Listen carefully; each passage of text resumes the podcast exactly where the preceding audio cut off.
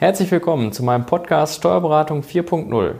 Mein Name ist Andreas Schollmeier, Steuerberater aus Mörs am Niederrhein. Unser Thema ist heute Vereine.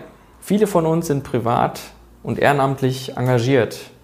In einem Sportverein, in einem Musik- oder Gesangsverein oder in einem Kultur- oder Förderverein. Die meisten von uns sind aber auch mit der Vorstandstätigkeit, zu der sie dann berufen wurden, also man müsste ja sagen, eher gewählt wurden, noch nie so richtig in Verbindung gekommen. Das heißt, sie wissen wahrscheinlich gar nicht, wenn sie jetzt Schatzmeister sind von ihrem Verein, was zu tun ist oder wie so ein Verein überhaupt aufgestellt ist. Wir haben insgesamt vier Tätigkeitsbereiche in einem gemeinnützigen Verein, die steuerlich von Relevanz sind. Wir haben den ideellen Bereich, wir haben den Zweckbetrieb, wir haben die Vermögensverwaltung und wir haben den wirtschaftlichen Geschäftsbetrieb.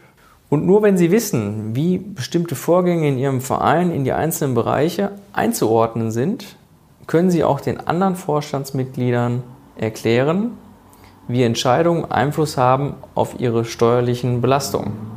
Dort kann ich Ihnen gerne das, die eine oder andere Information an die Hand geben. Wenn Sie möchten, fragen Sie einfach mal bei Ihrem Verband nach, welche Unterstützungsmaßnahmen Ihr Sportverein oder Musik-, Gesangs-, Kulturförderverein bekommen kann.